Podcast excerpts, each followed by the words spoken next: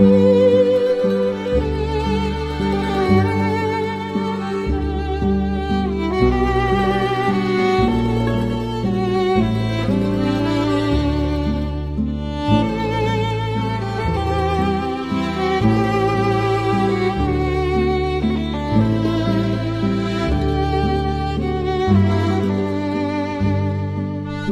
a tutti, benvenuti a Parliamo insieme italiano.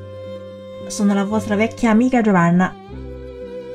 又是老朋友见面的时间了，我是吉万娜。还是请大家关注我的公众微信号 “Cafe 亚诺咖啡语课堂，一起学习意大利语，一起分享。阿 b e n 今天我们的主题是 “senza baragone 没有办法进行比较，没办法比的，无与伦比。Per esempio。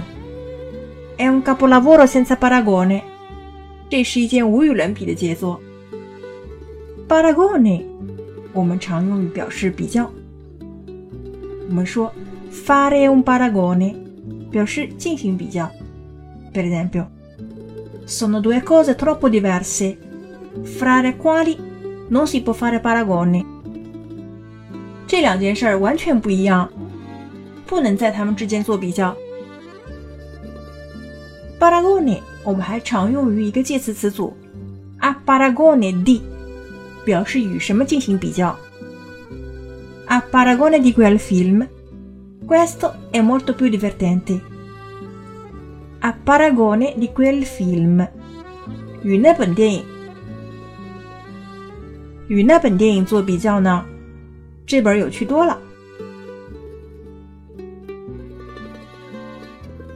Paragone 除了表示比较之外呢，还有比喻的意思。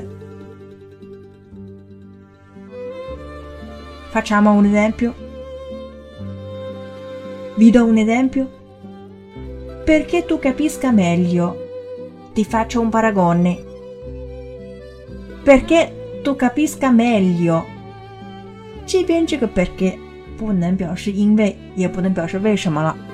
因为后面如果是使用虚拟式的话呢，我们在这儿得明白，perché 表示目的，perché 在表示目的的时候呢，后面要使用虚拟式。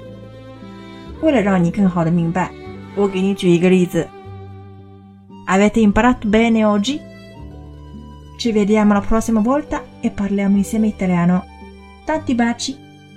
Ciao ciao.